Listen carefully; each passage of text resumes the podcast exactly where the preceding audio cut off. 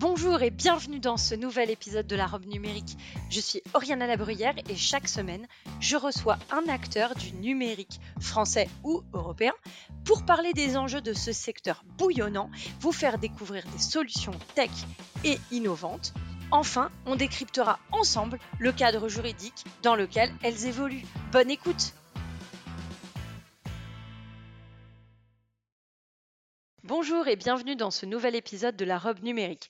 Aujourd'hui, on va parler d'un vaste sujet, la gestion des risques. Alors évidemment, dans un contexte, mondial de plus en plus conflictuel, les entreprises sont sans cesse confrontées à de nouveaux risques. Des risques économiques, des risques géopolitiques, technologiques, voire même les trois à la fois. Alors il est essentiel pour les dirigeants d'avoir une vision globale des risques auxquels l'entreprise est exposée. Et pour cela, il faut s'appuyer sur le regard d'experts de tout milieu confondu. Pas uniquement du milieu privé. Le secteur public a aussi son regard. Et c'est justement l'objectif du Risque Summit qui aura lieu le 16 mars prochain à Paris. Cet événement dédié à la gestion des risques mise sur une approche pluridisciplinaire afin de permettre aux participants de croiser les regards et les savoirs d'experts français, mais aussi internationaux, autour d'une problématique commune. Cette année, la problématique est posée en ces termes. Naviguer dans une ère de conflit, la géopolitique du risque aux portes des entreprises.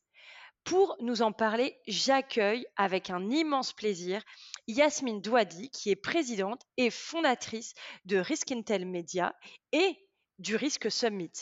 Yasmine, bonjour. Merci d'avoir accepté de venir nous parler de cet événement au micro de la robe numérique. Bonjour Oriana, merci beaucoup déjà de m'avoir invité, euh, de me donner l'opportunité de présenter cet événement. Euh, je suis ravie en tout cas de pouvoir partager ce moment avec toi. Alors, le risque summit, c'est vraiment la rencontre euh, annuelle sur la gestion des risques au sens large. Est-ce que tu peux nous expliquer euh, pourquoi tu as choisi euh, de parler de géopolitique cette année, géopolitique du risque aux portes des entreprises? Alors je pense que sans surprise, hein, euh, cette année a été quand même marquée, l'année 2022 et 2023 a été marquée par plusieurs conflits géopolitiques et plus particulièrement ce qui a pu se passer en Ukraine et en Russie. Ça a posé pas mal de questions et notamment le rôle de la cybersécurité euh, dans les conflits qu'il peut y avoir au niveau international. On a vu passer beaucoup de choses, hein, des cyberattaques, mais également de la désinformation. Et on a pensé justement quand on a créé euh, le planning de l'année 2023 qu'il était important de pouvoir sensibiliser les entreprises à cette typologie de risque. Et donc on a renommé euh, le thème de cette année, effectivement, naviguer dans une ère de conflit, la géopolitique du risque aux portes des entreprises, puisque les entreprises aujourd'hui sont confrontées euh, aux risques qui peuvent être liés aux, conflits internationaux et notamment euh, par le biais de la cybersécurité. Est-ce que tu veux dire que les entreprises finalement sont un peu à leur corps défendant des victimes d'autres risques, enfin en tout cas des risques qui se réalisent au niveau mondial, notamment au niveau des conflits? Alors effectivement, elles peuvent être euh, victimes de ce qui euh, de, ce qui peut effectivement les toucher lorsqu'il y a des conflits au niveau international et plus particulièrement lorsque euh, on a un ensemble de questions qui tournent autour de la cybersécurité. On a pu le voir et c'était pour nous important que cette thématique soit au cœur lorsqu'on parle de la cybersécurité. Aujourd'hui, il est important de ne pas simplement l'imaginer comme une problématique qui est IT et c'est pour ça que nous on a mis au cœur de nos problématiques le risque hein, avec cette approche qui soit pluridisciplinaire. On a donc l'intelligence économique, c'est pour ça qu'on a une table sur la désinformation. On va avoir des questions de sécurité sécurité et sûreté. C'est pour ça qu'on a une table ronde sur le cyberterrorisme d'État. Vous allez avoir effectivement également des questions euh, de cybersécurité, mais l'idée c'était vraiment d'avoir cette approche pluridisciplinaire et de permettre à des casquettes complètement différentes de pouvoir venir échanger autour de nos tables rondes avec comme point commun, comme problématique commune, la gestion des risques. Alors justement, euh, là tu parles de, de, euh, du risque cyber. plus largement, je pense que c'est important quand même de le préciser, c'est un ancien ministre de la Défense qui va, euh, qui va euh, faire le discours de clôture, euh, donc Jean-Yves Le Drian. Il y a aussi cette volonté finalement dans, dans cet événement de donner une part importante au secteur public et en tout cas parce qu'ils sont peut-être en première ligne aussi du risque. Pourquoi pour toi c'est important de mélanger les deux, c'est-à-dire de mettre autour de la table autant du secteur public que du secteur privé. alors effectivement, on a eu cette volonté lorsqu'on a construit l'événement de pouvoir y associer autant le régalien que le secteur privé. Donc on y retrouve des entreprises assez connues du milieu du secteur privé. Donc on a du Tetris, on a du Yogosha, on va avoir du Capgemini, du groupe La Poste, du Sila. Mais il était important qu'en face on puisse mettre en fait des représentants du secteur public et donc on retrouve le commandement de la cyberdéfense, le ministère des Armées, Viginum et d'autres. Donc effectivement, quand on pense à la cybersécurité, c'est une thématique qui est un petit peu différente, je pense, que d'autres problématiques lorsqu'on parle de la gestion des risques, puisque c'est éminemment lié en fait à des questions de souveraineté nationale. Et c'est comme on le disait tout à l'heure, ça peut être lié aussi, en tout cas, ça peut être au cœur de conflits au niveau géopolitique. Donc forcément, le secteur public et plus particulièrement euh, les services militaires sont au cœur de ces problématiques-là. Donc pour nous, faire un événement autour de la gestion des risques en ayant une dimension de géopolitique, en parlant justement euh, de la cybersécurité dans son dans son cœur, c'était important de pouvoir avoir le public qui soit représenté et qui puisse aussi intervenir et donner un retour d'expérience sur nos tables rondes. Alors, il y a euh, autour des tables rondes, donc euh, je vais je vais, je vais, donner des, thèmes. il y a notamment la question de l'industrie, le maritime, l'aérien. Et, tu as aussi une table ronde sur la déstabilisation et la désinformation.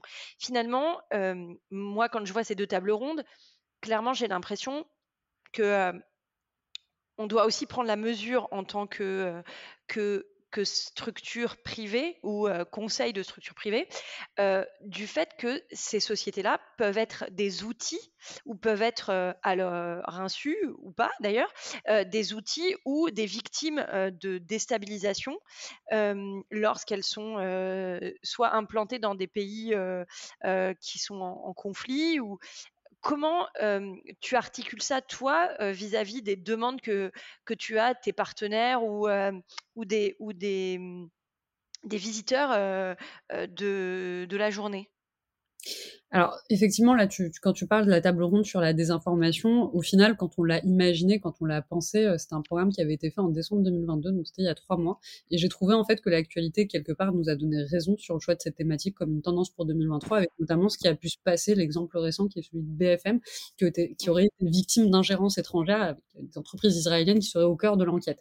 Et au final, en fait, on s'est rendu compte que cette thématique, loin d'être juste quelque chose qu'on estimait être une tendance, était vraiment au cœur de l'actualité et tombait finalement à pic euh, pour permettre aux différents acteurs de pouvoir échanger autour d'elle.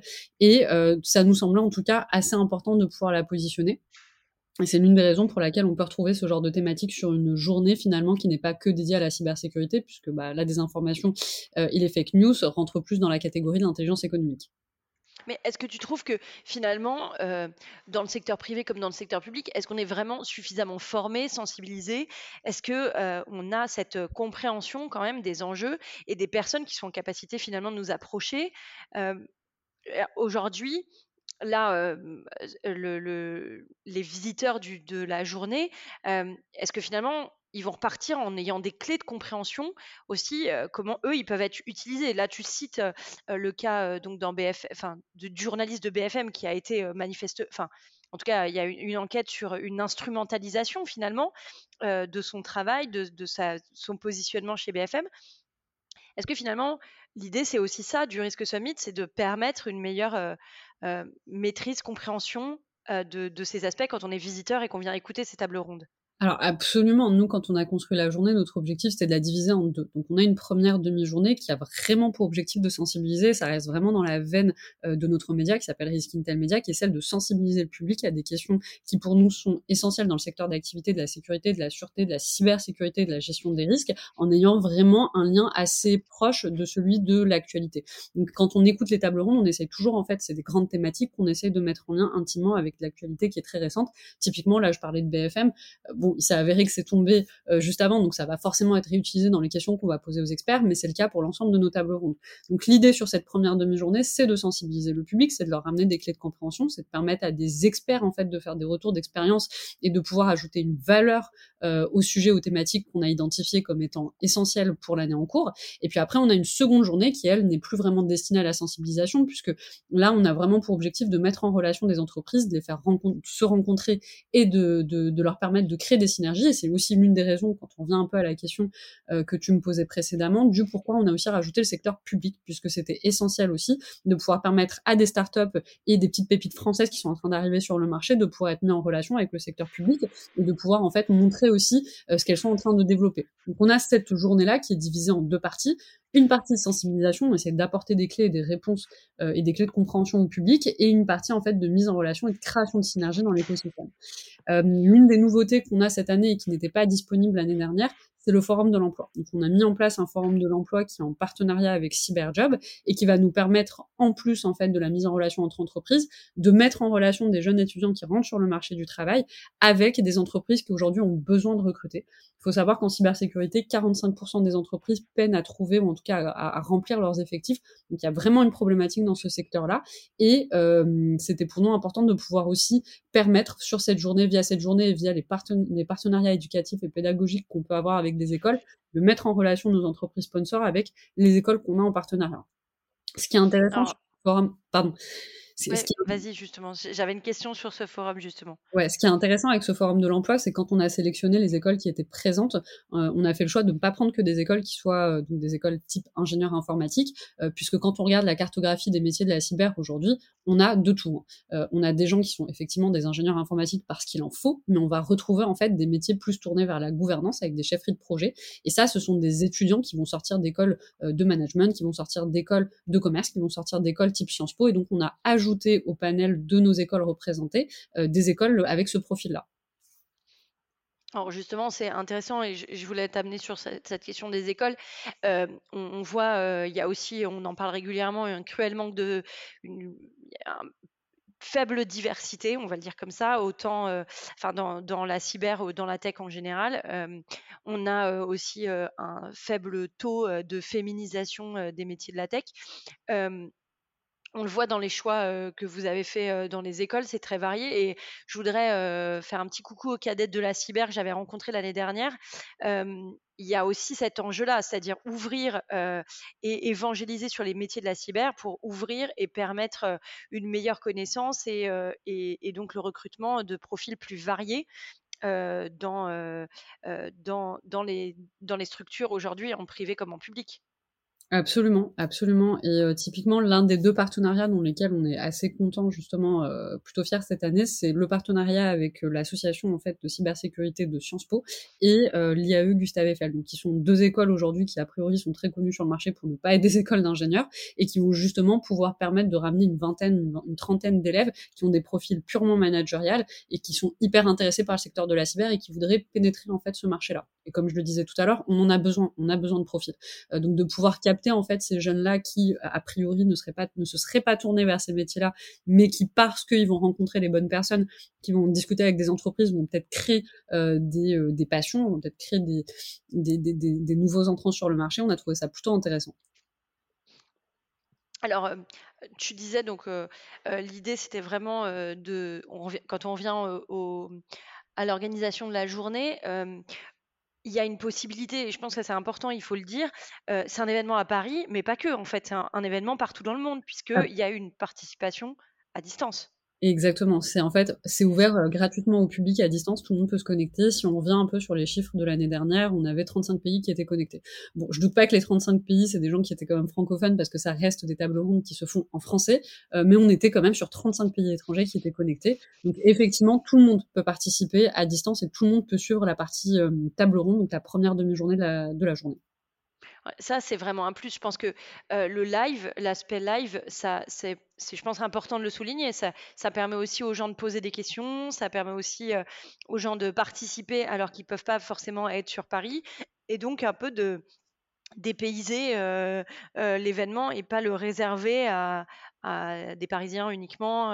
ça me paraît important de pouvoir le souligner parce que, parce que tous les événements, c'est pas comme ça. Enfin, pour tous les événements, c'est pas comme ça.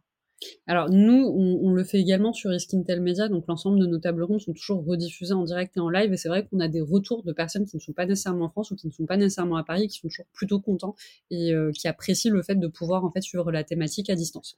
Euh, donc là, c'est vrai que via euh, ce modèle-là, on peut s'ouvrir et permettre en fait à des gens qui ne sont pas présents de pouvoir y accéder.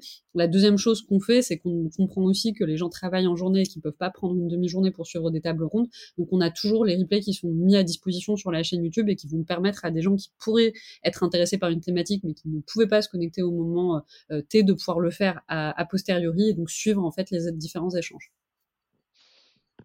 Alors, est-ce que euh, par rapport à hum, l'année dernière, est-ce que donc on a bien compris là vous allez avoir un forum de l'emploi, est-ce que il y a d'autres éléments sur lesquels toi, tu, tu, te vois amener des nouveautés, par exemple, ou, des choses qu'on t'avait demandé et qui sont aujourd'hui dans l'édition 2023 oui, bah tout à fait. L'année dernière, on n'avait pas cet aspect one-to-one, en fait, tout simplement parce qu'on l'avait imaginé, on avait vraiment imaginé une journée tournée autour des thématiques de conférences et de tables rondes. Et il y avait eu cette volonté, finalement, et sur l'après-midi, de pouvoir avoir des sessions dédiées à l'échange, au networking, où finalement, on n'a pas de table ronde sur des salles qui sont à côté, mais on a vraiment des espaces ouverts et qui permettent à l'ensemble des participants de pouvoir échanger, de créer de la synergie, de prendre des rendez-vous. Et donc, cette année, on l'a intégré. Donc, aujourd'hui, on a une plateforme de mise à disposition de rendez-vous qui vont permettre aux gens de pouvoir, avant l'événement, euh, s'envoyer des petits messages, voir s'ils ont des, synergies qui peuvent, qui peuvent être développées, voir des besoins communs, et donc de prendre rendez-vous sur l'après-midi et de se rencontrer.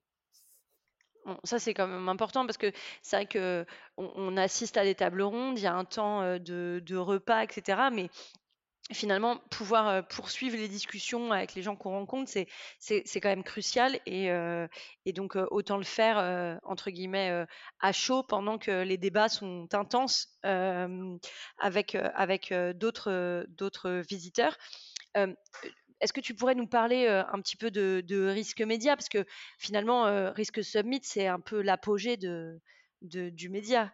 C'est ça, exactement. Alors, c'est vrai que c'était le premier projet, hein, c'était le projet avant le risque summit, et que le risque summit, c'est un peu la concrétisation de ce qui se passe pendant l'année, euh, puisque c'est un événement annuel. Risk Intel Media, c'est un média qui est spécialisé en management des risques. On a toujours cette approche 360. En fait, il faut savoir que les tables rondes du risque summit sont organisées par Risk Intel Media, donc on y retrouve l'ADN euh, de l'approche pluridisciplinaire. Donc, tout au long de l'année, nous, on a une émission qui s'appelle les tables rondes des experts, qui est aujourd'hui suivie par près de 25 000 personnes abonnées sur notre newsletter. On a un public qui est présent en live. On a entre 500 et 600 personnes qui nous suivent en live et entre 4000 et 7000 vues d'un replay. Euh, l'objectif de ces tables rondes, c'est de sensibiliser et de mettre en lien, en fait, et de mettre en lumière euh, des thématiques qui sont liées à l'actualité. Toujours avec cette approche 360, on peut avoir des thématiques avec une forte dimension cyber, d'autres qui sont plus sécurité-sûreté, euh, d'autres qui sont plus tournées vers la compliance et la conformité. On essaie vraiment de pouvoir traiter l'ensemble des thématiques de l'écosystème et d'apporter toujours, en fait, le regard d'experts. Donc sur nos tables rondes, on a toujours des professionnels qui sont euh, sur le terrain et qui peuvent en fait traiter la thématique en expliquant exactement euh, comment elle est vécue au jour le jour. Alors c'est quand même essentiel d'avoir euh, des experts.